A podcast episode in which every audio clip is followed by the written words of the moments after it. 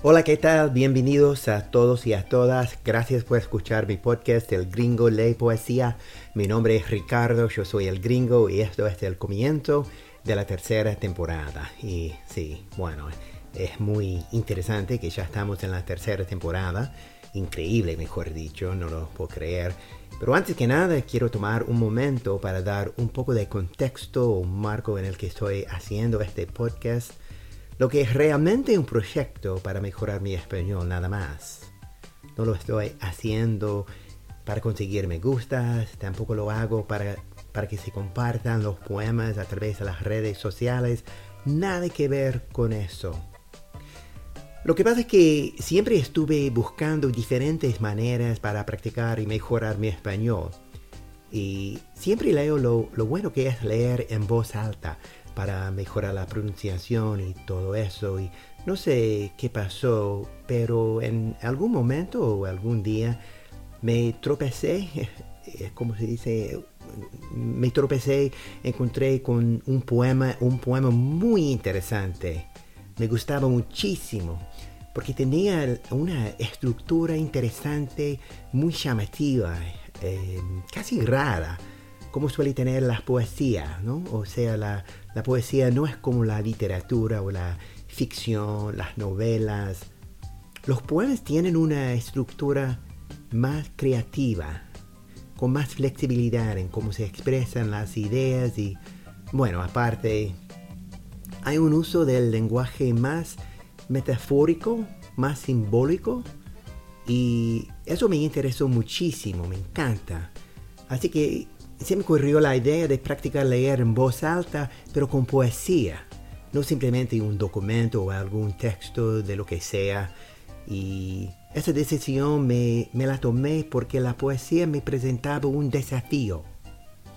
Un desafío, sí, porque, porque para recitar un poema hay que comprender mejor no solo el vocabulario y las frases, sino el uso creativo de metáforas y estructuras complejas, el uso de símbolos y bueno, nada, es que esa primera temporada de recitar poesía resultó ser dificilísimo, pero a la vez sumamente útil. Porque para poder recitar un poema con fluidez, para capturar y expresar la emoción, tenéis que entender mucho más de las palabras en sí mismas, ¿no? ok, eso fue el propósito de la primera temporada y empecé la segunda así, pero durante el segundo año murió mi mejor amigo, un amigo desde la infancia, no solo, no solo un amigo, sino una, una parte de mi familia, como hermanos, ¿no? íbamos al colegio juntos, jugábamos al béisbol, con 17 años conseguimos el mismo primer, trabajo al mismo tiempo vendiendo panchos y gaseosas en un estadio de fútbol americano. Y después de graduarse, él trabajó para mi papá y asistía a todas las bodas de mi familia. Y bueno, un montón. Una una vida. Y la verdad que yo perdí una parte de mí mismo. Pero a los cinco meses después me, desperté una noche con, con, un poema pasándome por la mente. O, no sé, las semillas de un poema, no sé, no sé exactamente, pero el tema trataba de la pérdida de mi amigo, lleno de emoción, fue re difícil para recitarlo sin emocionarme, pero bueno, lo logré y va. Es el, es el cuarto poema de la segunda temporada y se llama ¿Dónde te fuiste? Y eso para mí, no sé, marcó una especie de nacimiento o como se dice, un umbral que crucé, porque desde entonces los poemas que recito son poemas que yo escribo. Así que, va, sigo escribiendo, recitando, aprendiendo, aprendiendo y estoy agradecido y bendecido por la vida, por mi salud, por mis amigos, mi familia. Gracias por estar acá, los oyentes, por escuchar.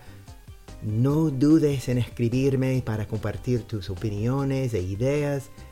El, y bueno, el primer poema, poema para comenzar esta temporada se llama Una noche de magia.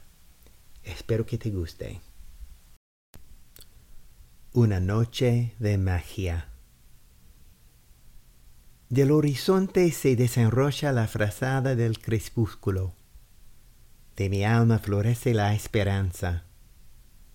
Bailan las chispas como un anhelo que arde, y desde la orilla tira luz de calma tu rostro quieto. Canta el silencio sobre la vastedad donde de tu mirada las perlas oscuras y exquisitas doblan hacia mí se convierte en una llovizna libertadora en una lluvia calurosa y fuerte. De la magia de dos emergen los enlaces de uno.